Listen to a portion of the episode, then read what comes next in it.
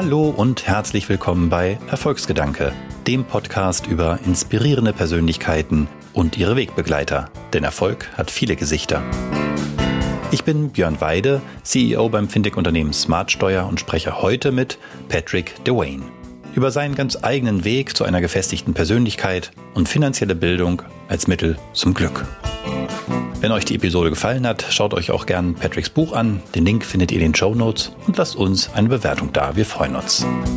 Und jetzt gute Unterhaltung.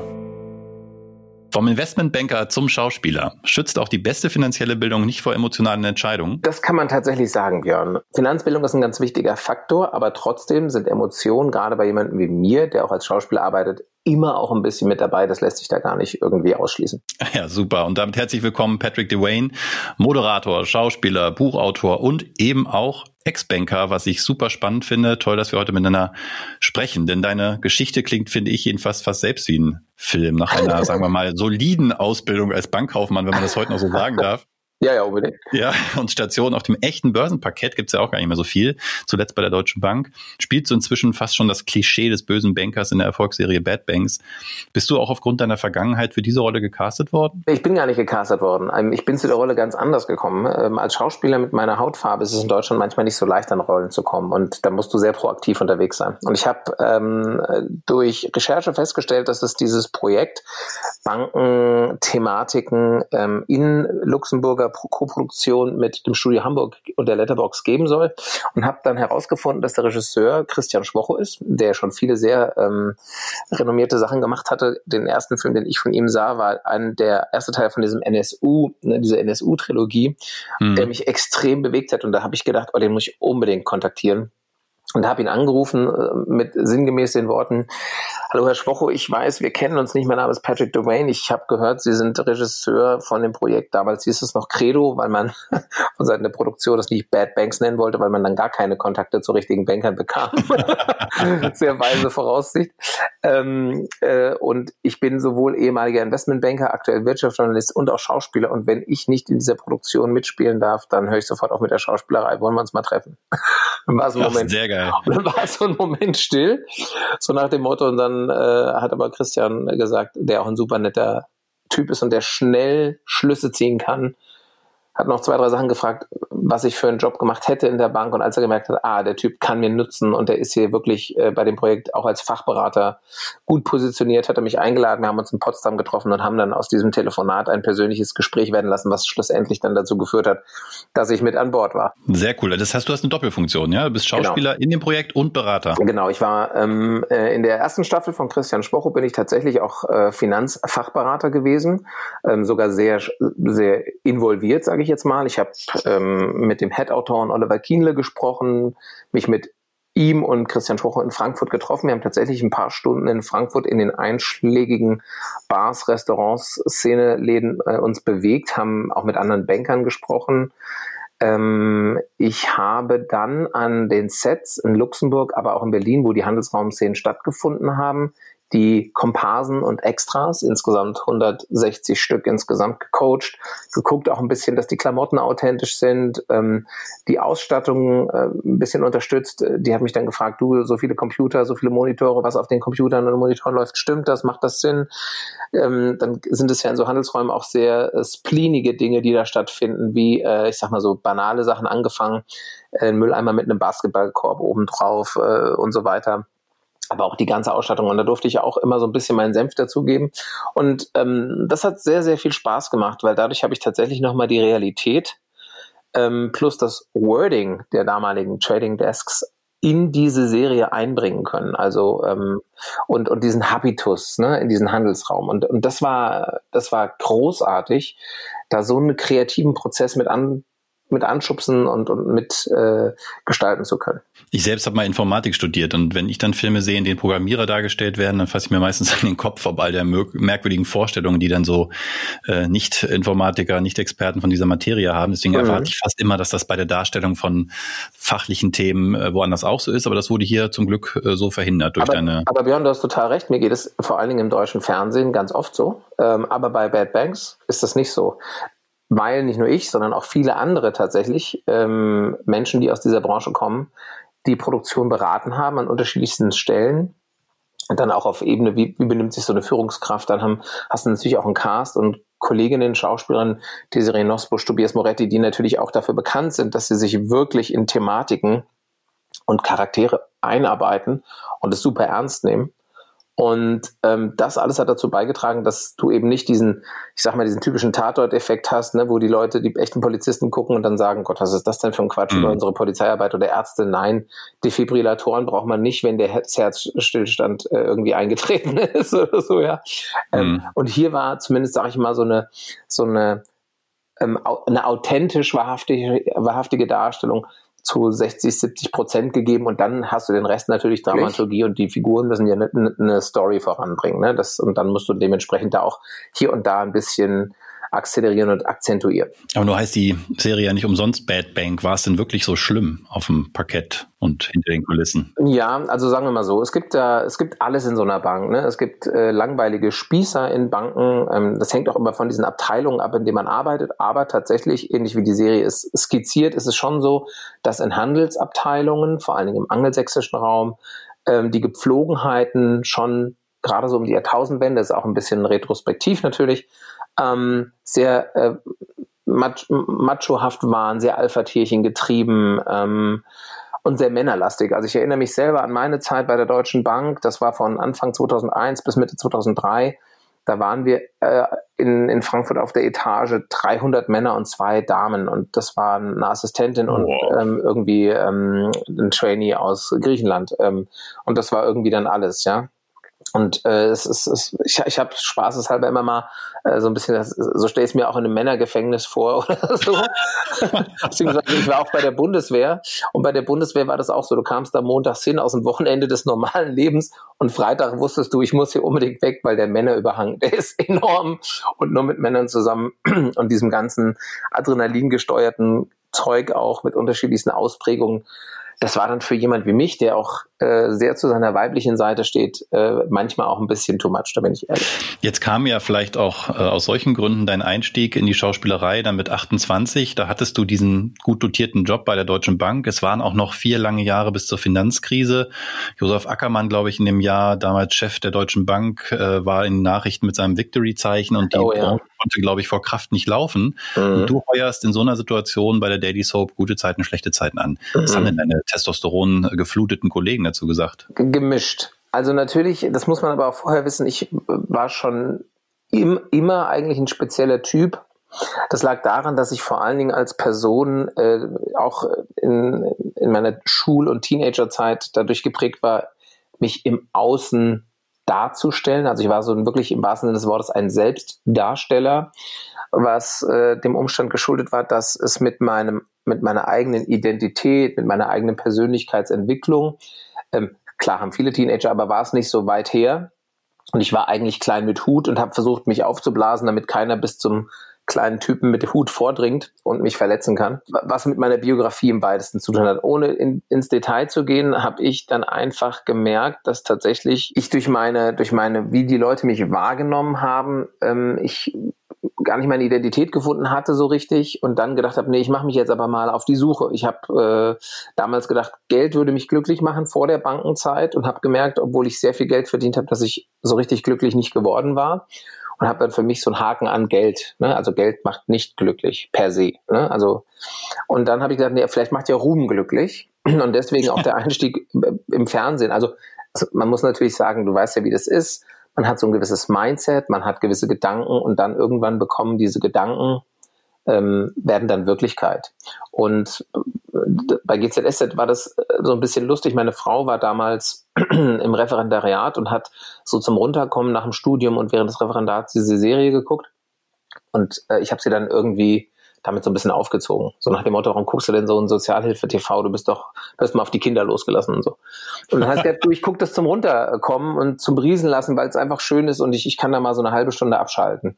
Und dann sagte ich den äh, mittlerweile fast berühmten Satz, ich könnte das ja verstehen, dass du das guckst, wenn ich da mitspielen würde. Und dann waberte das wie so ein Echo durch den Raum, wenn ich da mitspielen würde. Und dann war das so dieser Initialsamen im Kopf der Gedanke, dass ich gesagt habe, ich bewerbe mich da mal. Und dann habe ich erst eine Tagesrolle gehabt, war bei den Produzenten der UFA aber auf dem Schirm. Dann haben die nochmal ein Casting gemacht für die Rolle, die ich dann später bekommen habe und gespielt habe und war dann sozusagen Teil dieses Universums mit Plattenvertrag in der Hand und habe gedacht, super, äh, ich wollte doch berühmt werden. Jetzt habe ich es ja schon geschafft. Auf den Spuren von Janette Biedermann und die von Katterfeld und Oli P. und so, ne?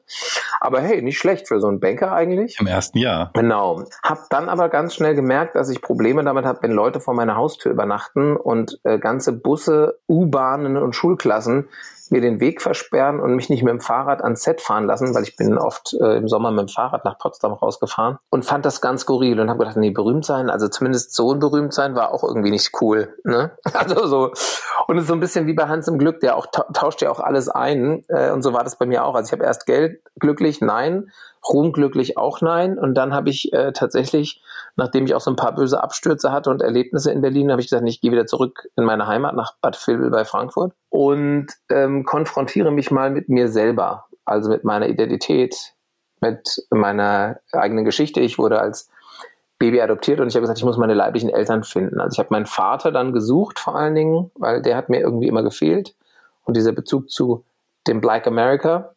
Und als ich den dann fand, habe ich eigentlich mich gefunden, kann man sagen. Und habe dann auch seitdem einen Vater, weil mein Adoptivvater, der war nicht da der äh, hat uns nur finanziell lange Zeit ähm, sozusagen unterstützt, aber als Person, als Mensch war er nicht da. Und deswegen war ich so happy, dass das mit meinem Vater in Amerika so gut geklappt hat und auch immer noch klappt. Und danach hast du quasi die innere Ruhe gefunden, dich dann äh, ohne diesen Druck entweder reich oder berühmt zu werden oder beides darum zu kümmern, was du eigentlich machen willst? Ja, pass auf, da ist was ganz Spannendes passiert, Björn. Und zwar, also ich finde es spannend, aber nicht, weil es nur mich betrifft, sondern weil ich glaube, es geht vielen Menschen da draußen so. Wir haben ja alle Wünsche, Hoffnungen, Träume, Ziele und äh, hechten denen so hinterher. Und ich habe für mich gefunden oder herausgefunden, dass das, was ich dachte, was mir hilft, ich habe die Erkenntnis gewonnen, dass das gar nicht hilft. Gleichzeitig aber das Glück gehabt, in meiner langjährigen Freundin zunächst und jetzt meiner Frau einen Menschen zu finden und an meiner Seite zu haben, der tatsächlich all diese Dinge mit mir gemeinsam auch durchgestanden und erlebt hat auf der einen Seite, gleichzeitig aber mit unseren Kindern und der Erweiterung der Familie das Fundament des zweiten Teils in Anführungszeichen meines Lebens ist und wirklich ein ein richtiger Fels in der Brandung. Also ich habe ich bin ich bin geboren auf Sand sozusagen und alles war wie Treibsand. Ich bin immer eingesunken, wenn du das Bild äh, ähm, verwenden möchtest und habe mir sozusagen mein festes Fundament gebaut im Sinne von meine Familie, meine Kinder, meine Frau, mein stabiles privates Umfeld und konnte von da aus dann nochmal ganz neue Schritte gehen. Also so zeitlich war das so ab dem Jahr 2007, da habe ich dann geheiratet, meine, meine Frau, und 2009 kam unser erstes Kind, 2012, 2014 dann die nächsten beiden. Und habe dann angefangen tatsächlich zu sagen, okay, jetzt habe ich diese ganzen Entwicklungsprozesse, die, die, die Löcher geschlossen in der Persönlichkeit und jetzt kann ich auf diesem Fundament nach vorne gehen und die Dinge angehen, auf die ich Lust habe. Und ich habe mir ja schon sehr bewiesen, dass ich auch, obwohl ich mich selber gar nicht so toll fand und viele Defizite hatte und an mir erkannt hatte, dass man trotzdem Sachen schaffen kann. Ähm, und jetzt habe ich sozusagen äh, sogar noch ein gutes Fundament und dann kann ich jetzt noch viel größere Türme darauf bauen. Und das war ganz wichtig und das glaube ich, das können ganz viele Menschen da draußen schaffen. Sie brauchen nur so ein bisschen Zutrauen und vielleicht auch ein bisschen müssen sich das Glück erzwingen, indem sie dranbleiben.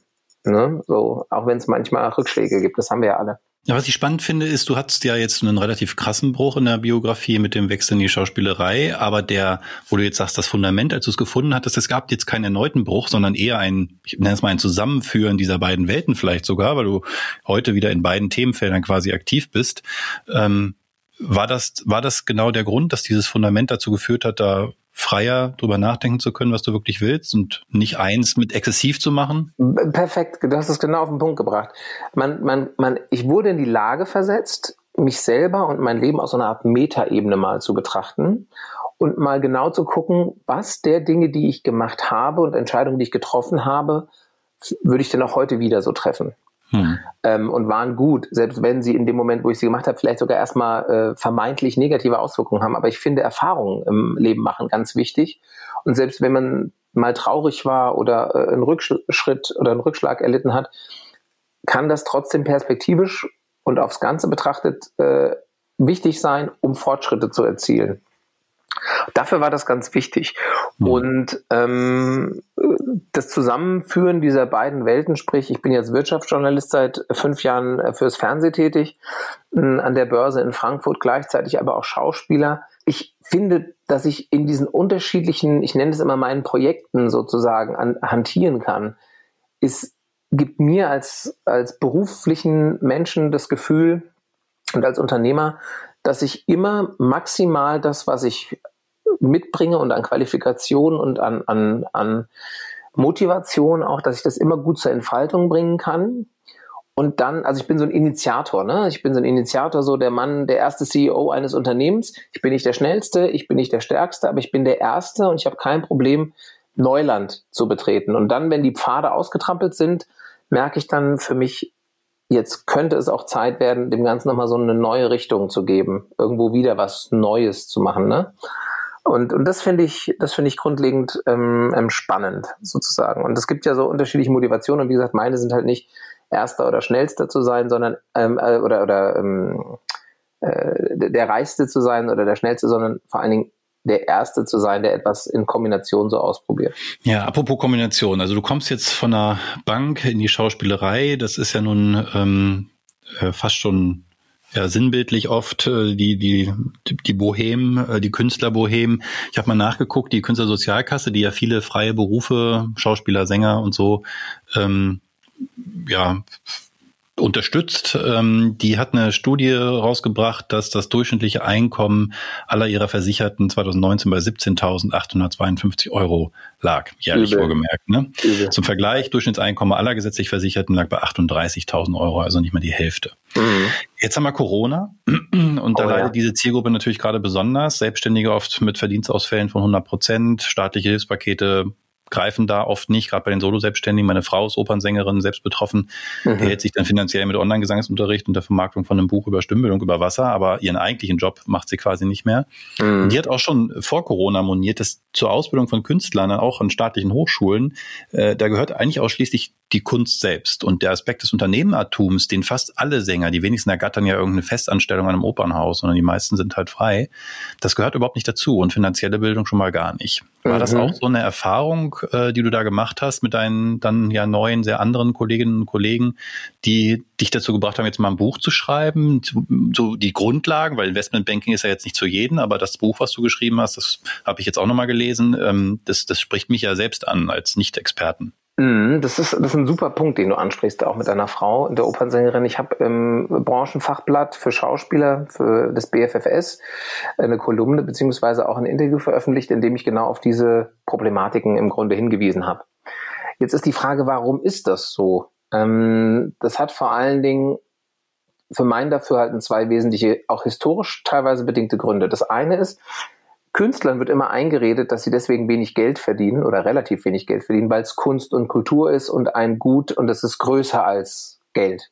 Deswegen haben die meisten Menschen, die in diesem Beritt arbeiten, zu Geld ein ganz merkwürdiges Verhältnis mhm. und deswegen bringt man ihnen das auch nicht im Rahmen ihrer Ausbildung ähm, bei, weil man gar nicht ihnen die Kompetenz geben möchte, ähm, ein Gefühl dafür zu haben, wie viel ihre Arbeit eigentlich wert wäre, rein mal in monetären Größenordnungen und in Zahlen.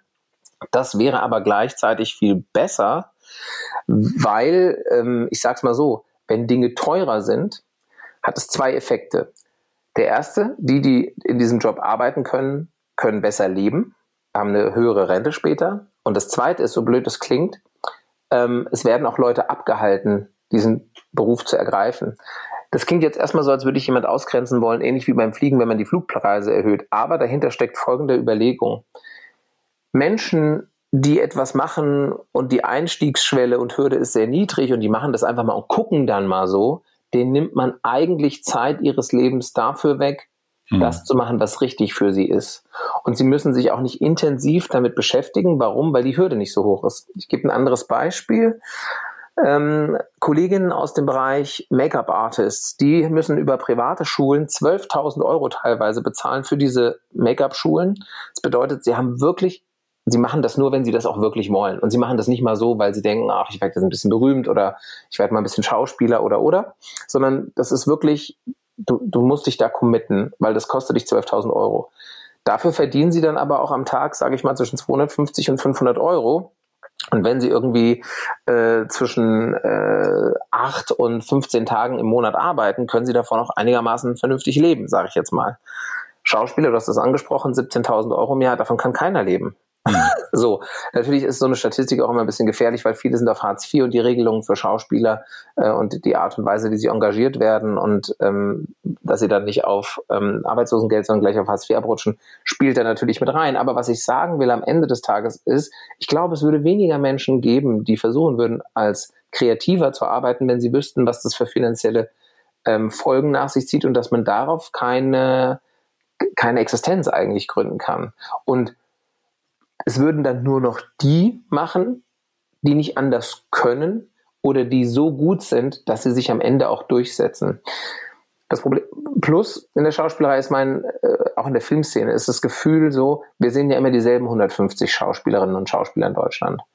Es gibt aber eigentlich laut Statistiken irgendwas zwischen 20 und 25.000, die sich Schauspieler nennen in Deutschland. Wow. Hm. Ja, ähm, und daher kommen auch dann diese 17.000 Euro. Ne, die 150 können prima davon leben, haben Einkommen, ich sag mal 80.000 Euro plus. Aber es gibt halt auch Leute, und ich gehöre da leider auch dazu, die haben im Jahr zwischen einem und zehn Drehtage, je nachdem, was es für ein Jahr ist.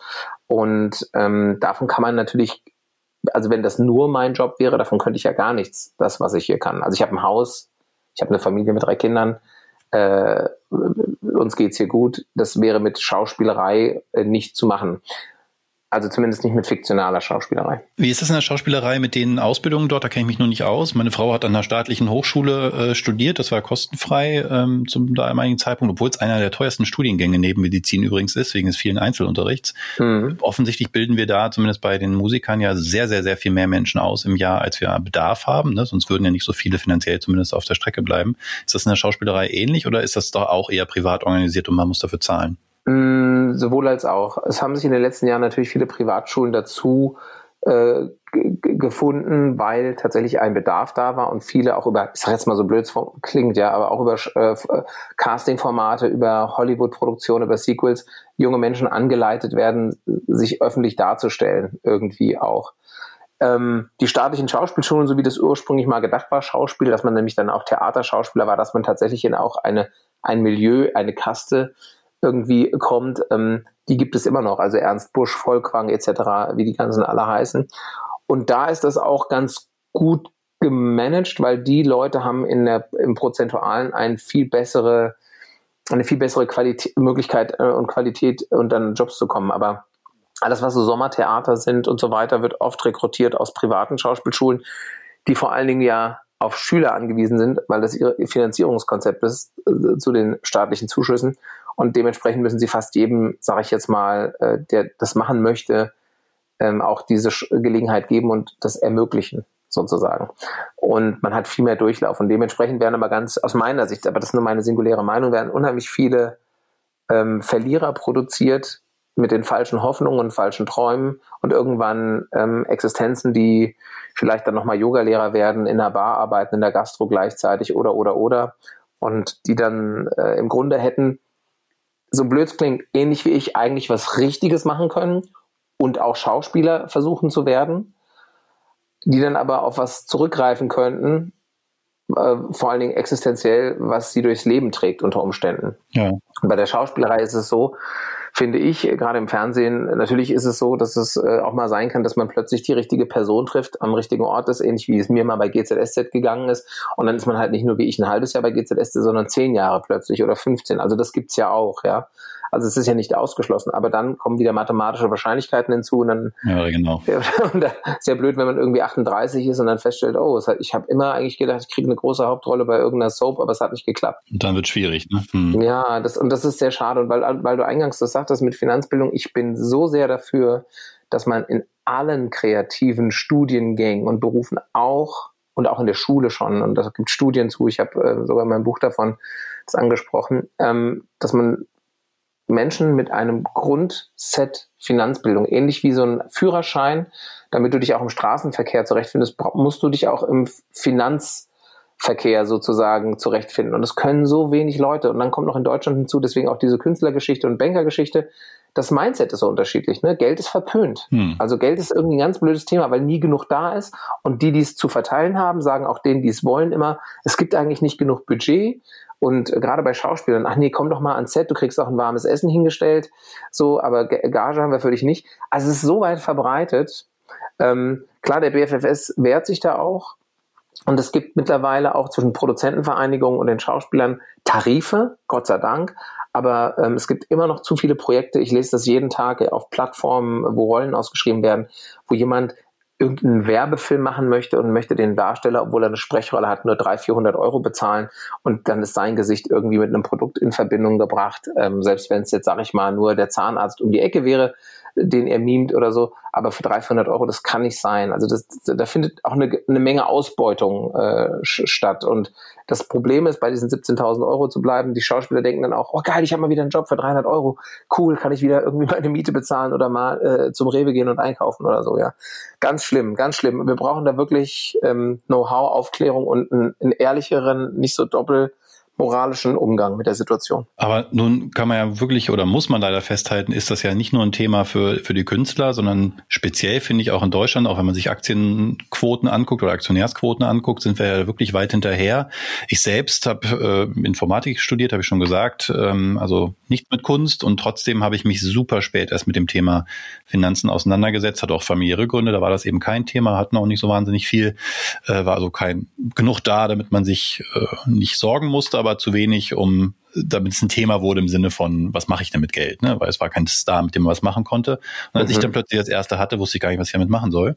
Ich habe es ausgegeben vor allen Dingen. Und mhm. dann kam irgendwann die Familie und ich dachte so, ups, äh, bist jetzt auch für andere noch verantwortlich. Ne? Was machst du denn jetzt eigentlich? Und dann habe ich mich hab ich mir ein Jahr bewusst Zeit genommen und investiert in die Eigenbildung in dem Thema Finanzen, habe dann nach dem Lesen von Büchern wie Richard Poor Dad und der Reichsmann von Babylon und so Podcasts, YouTube-Videos gesehen, so schwer ist es eigentlich gar nicht. Ne? Und dennoch sitze ich jetzt gerade auf einigen Wirecard-Aktien, deren Wert sich über Nacht quasi in Luft aufgelöst haben und frage mich dann doch immer wieder, sind Finanzen mehr Kunst oder mehr Können? Also, ähm, erstens mal mit Wirecard tut mir leid, dass du auf denen noch sitzt. Diese Geschichten gibt's aber leider ganz oft ähm, von Wirecard-Aktionären etc., weil die, und das beschreibe ich in meinem Buch Geld kann jeder und du auch, du jetzt auch, ähm, manche Prinzipien einfach gar nicht verstehen. Und da sind wir wieder beim Straßenverkehr. Wenn du rechts abbiegen willst, musst du entweder rechts blinken oder wenn du auf dem Fahrrad sitzt, den Arm rechts raushalten. Es gibt also Dinge, die du machen musst, um an dein Ziel zu kommen.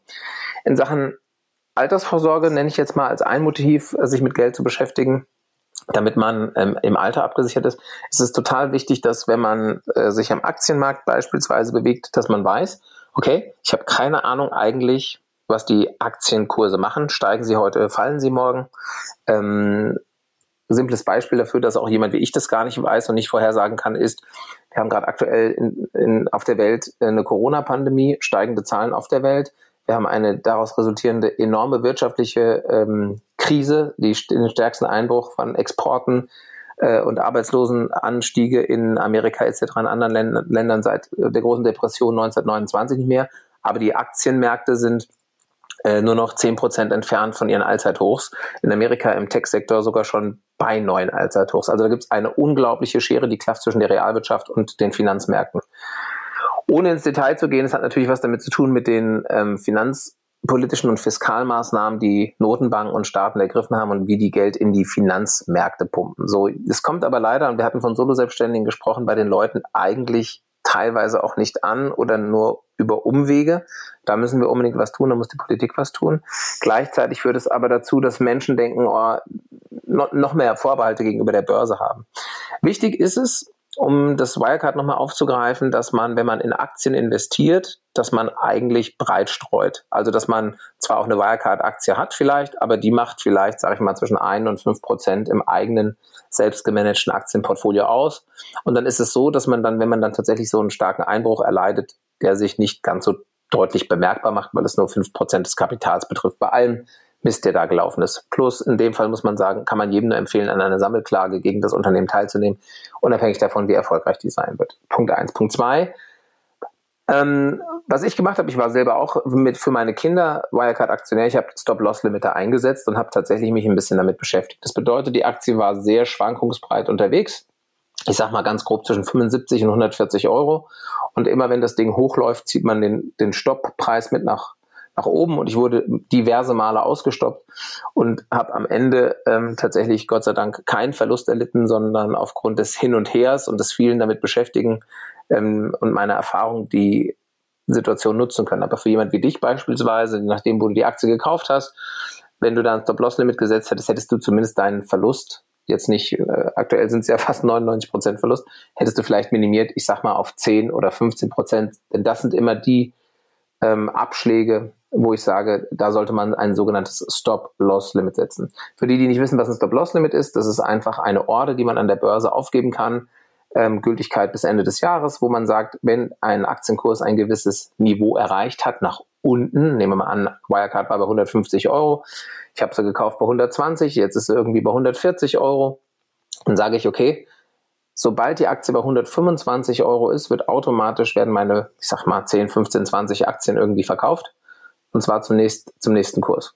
Dann passiert das und dann hat man sie für 120 Euro gekauft, mit 125 oder 124 Euro wieder verkauft, hat noch ein bisschen Gewinn gemacht, Gebühren abgezogen, ist aus der Nummer raus, aber man ist jetzt nicht mehr dabei bei 2 Euro. Ähm, und das hat man auch gesehen Anfang des Jahrtausends am neuen Markt und weshalb auch so viele Menschen in Deutschland so viel Respekt haben vor Aktien, weil sie denken, naja, es kann ja auch fallen und dann ist mein Geld weg. Und dann sage ich, ja, aber es gibt Mechanismen und Tools, die dazu führen, dass der Aktienkurs fällt, aber du nicht den ganzen, den ganzen Müll mitmachst, ohne zu wissen, wohin, was es für Nachrichten gibt, weil dass der Aktienkurs fällt, ähm, dafür gibt es zwar jetzt in dem Fall Gründe, nämlich diese, diesen Betrug, diese Manipulation, aber es kann ja auch mal unternehmerische Schwäche sein oder eine konjunkturelle Phase. Und da kann man nicht reingucken und darum geht es auch nicht, wenn man in Aktien investiert, sondern es geht darum, dass man sich und seine, sein Geld absichert gegen mögliche Verlustrisiken. Und da ist ähm, Stop-Loss-Limite setzen eine Möglichkeit. Eine andere ist es, ein, nicht nur in Aktien investiertes Portfolio aufzubauen, was man auch über ETFs toll machen kann, also Exchange Traded Funds. Das sind ähm, also solche Geldtöpfe im Grunde, die in eine Vielzahl von Unternehmen äh, investieren, die sich an unterschiedlichen Indizes äh, orientieren. Beispielsweise kennst du auch bestimmt den MSCI World Index, den gibt es von unterschiedlichen Emittenten und äh, Kapitalanlagegesellschaften, die dann im Grunde die 1600 größten Unternehmen ähm, äh, abbilden, in, in so ein Körbchen packen und dann investiert man in die rein. Ist in Wirecard vielleicht ein Teil davon, aber eben nur ein 1600, ein 1600 Teil, ne? Äh, äh, noch weniger, genau, weil die sogar äh, gewichtet sind nach ihrer, nach ihrer Marktkapitalisierung, also ihrer vermeintlichen Börsengröße sozusagen. Hm. Und dann ist der Anteil noch geringer. Aber im Prinzip hast du schon recht. Also das geht schon in die richtige Richtung. Eine andere Strategie, die habe ich gefahren mit ähm, meinem Altersvorsorgedepot, ist tatsächlich das Depot in unterschiedliche Anlageklassen und Finanzinstrumente zu diversifizieren, sagt man dazu. Das bedeutet, ich habe neben meiner eigenen Immobilie und einer fremdvermieteten Immobilie, tatsächlich physische Immobilien, habe ich noch Rights, also das sind sogenannte ähm, Immobilienaktien, kann man sagen, die 90 Prozent ihrer Gewinne ausschütten müssen, hat auch steuerlich interessante Aspekte. Dann habe ich Anleihen, dann habe ich in Rohstoffe teilweise investiert, äh, also in Gold beispielsweise. Und ähm, dadurch, durch diesen Mixenteil hat man immer ins Bargeld, habe hab ich dann festgestellt, und das äh, habe ich in meinem Buch auch ein bisschen ausgeführt, gerade jetzt im Rahmen der Corona-Problematik, diese Anlageklassen verlieren nicht alle gleich stark. Auch in so einer Krise wie bei Corona nicht. Und ich habe ein Beispiel gegeben in meinem Buch, dass man, hätte man sein Geld wirklich auf, in meinem Beispiel waren es dann sieben Anlageklassen aufgeteilt, ähm, hätte man statt wie beispielsweise nur in eine, zum Beispiel in Öl, weil Öl hat ja auch sehr stark verloren. Äh, jetzt am Anfang der Corona-Krise, wir hatten ja parallel zu, zur Pandemie auch noch eine Ölkrise zwischen Russland und Saudi-Arabien und der OPEC und so weiter. Öl hätte man 62 Prozent verloren seines, seines Geldes und wenn man tatsächlich auf äh, sieben Anlageklassen, ich habe es eben kurz anskizziert, das gemacht hätte, wäre der Verlust ähm, von 20.000 Euro nur 3.500 Euro gewesen. Also man wäre damit irgendwie 12, 13 Prozent minus rausgekommen, ohne dass man, oder was heißt rausgekommen, äh, wäre man unterwegs. Und jetzt hätte man, wenn man weiter investiert gewesen wäre, sogar die sich weiter stärkende Wall Street etc. nach oben mitnehmen können und dann ähm, äh, liegt man sogar aktuell äh, ganz gut vorne, weil auch der Ölpreis sich entsprechend erholt hat. Und das macht Sinn. Also man muss wissen, was für Risiken ist man bereit zu nehmen, wie viel Zeit möchte, wenn, möchte man in das Ganze investieren, weil, sind wir ganz ehrlich, wir haben alle einen Job, wir haben vielleicht auch teilweise Familie oder einen Partner oder Lebensgefährten. Und dann ist es auch ganz wichtig, dass wir noch andere Sachen machen und nicht zu viel Zeit des Tages damit beschäftigen, uns nur mit unserem Geld und der Börse und den Geschehnissen auf dem Planeten, die die Kurse beeinflussen, letzten Endes beschäftigen. Ja, ich habe ein schönes Zitat gefunden in deinem Buch. Ähm, die eigentliche Faszination übt nicht das Geld selbst aus, sondern das Wissen, wie ich damit ein erfülltes und glückliches Leben habe.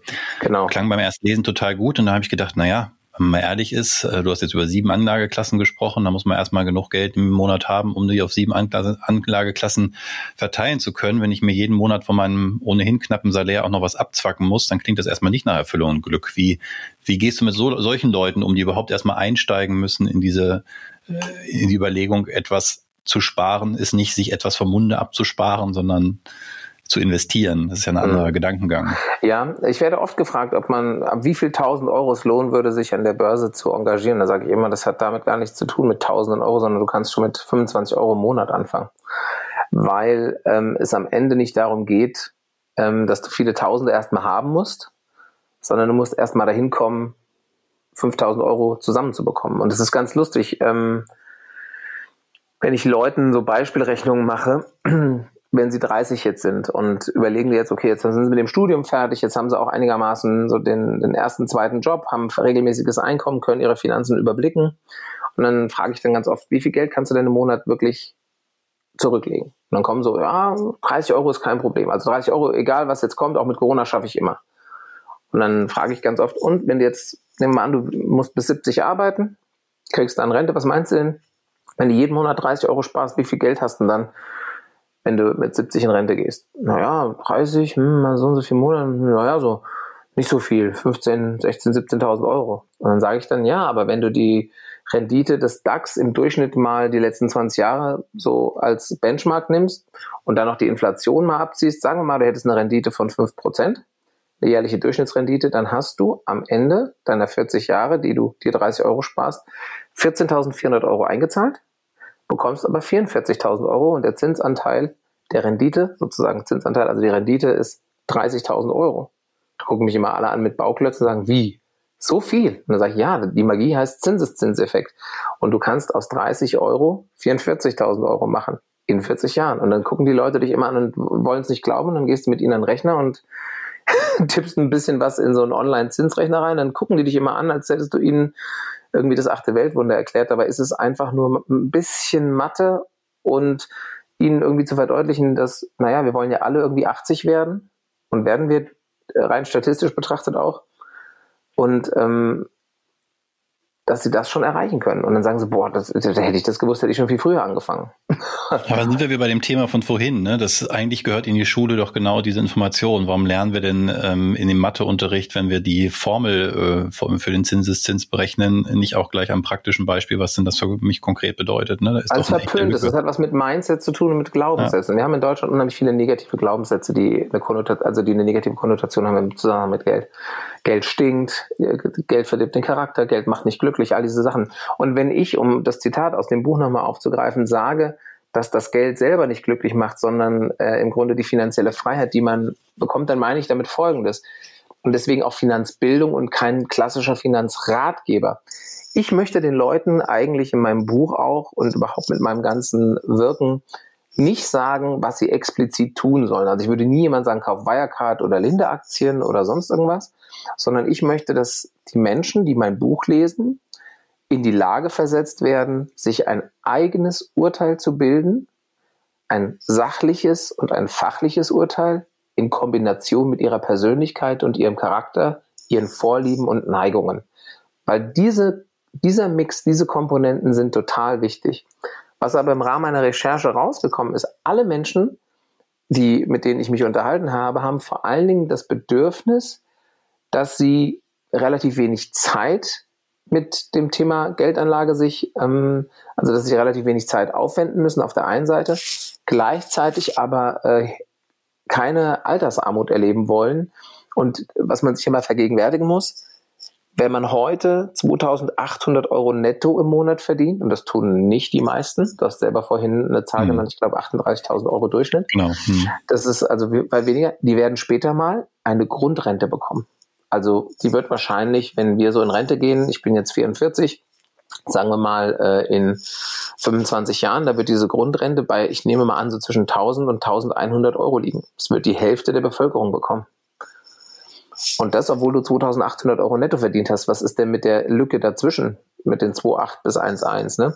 Und wir müssen ja wissen, dass wir die Rentenquote aktuell, das weißt du wahrscheinlich noch viel besser als ich, weil du bist ja da ein bisschen äh, Fachmann, aber aktuell liegt die bei 48 Prozent. Aber es gibt Überlegungen aufgrund der Demografie und des Wandels, die auf 45 beziehungsweise auf 43 Prozent abzusenken. Und dann sind wir genau bei diesen Zahlen und dann guckt man ganz schön blöd aus der Wäsche. Oh ja, also ein super wichtiges Thema, das du dir vorgenommen hast. Ähm, ich finde aus deiner Biografie, die du uns ein bisschen geschildert hast, geht das auch sehr schön hervor, dass das ein innerer Antrieb ist und nicht nur ein Beruf. Äh, das äh, hast du in deinem Buch, finde ich, auch super dargelegt. Hatte es sehr gut zu lesen, äh, auch für Leute, die sich da mit dem Thema noch nicht beschäftigt haben, kann ich nur empfehlen. Danke. Ich habe gehört, es kommt auch noch als äh, Hörbuch raus. Das heißt, für die, die nicht gerne lesen, äh, auch keine Ausrede, sich mit seinen Finanzen mal zu beschäftigen. Kann ich jedem Hörer hier nur ans Herz legen. Sich ja, das vor allen Dingen schönes Mitbringsel oder mitnehm, mitnehme Ding äh, für den Urlaub, ne? wenn du am Strand liegst und hörst dann ein bisschen wie es eigentlich geht, so in Sachen Geld. Schon die erste gute Investition. Sozusagen. Äh, in dem Sinne ganz herzlichen Dank dir, Patrick, für deine Zeit, für den Einblick in deine in dein Leben ein bisschen und vor allen Dingen auch in äh, dein Wissen rund um Finanzen. Das äh, können wir, glaube ich, alle gut gebrauchen. Herzlichen Dank dir ähm, und alles Gute. Björn, ich danke dir. Schön, dass ich hier sein durfte und auch für euch alles Gute. Vielen Dank.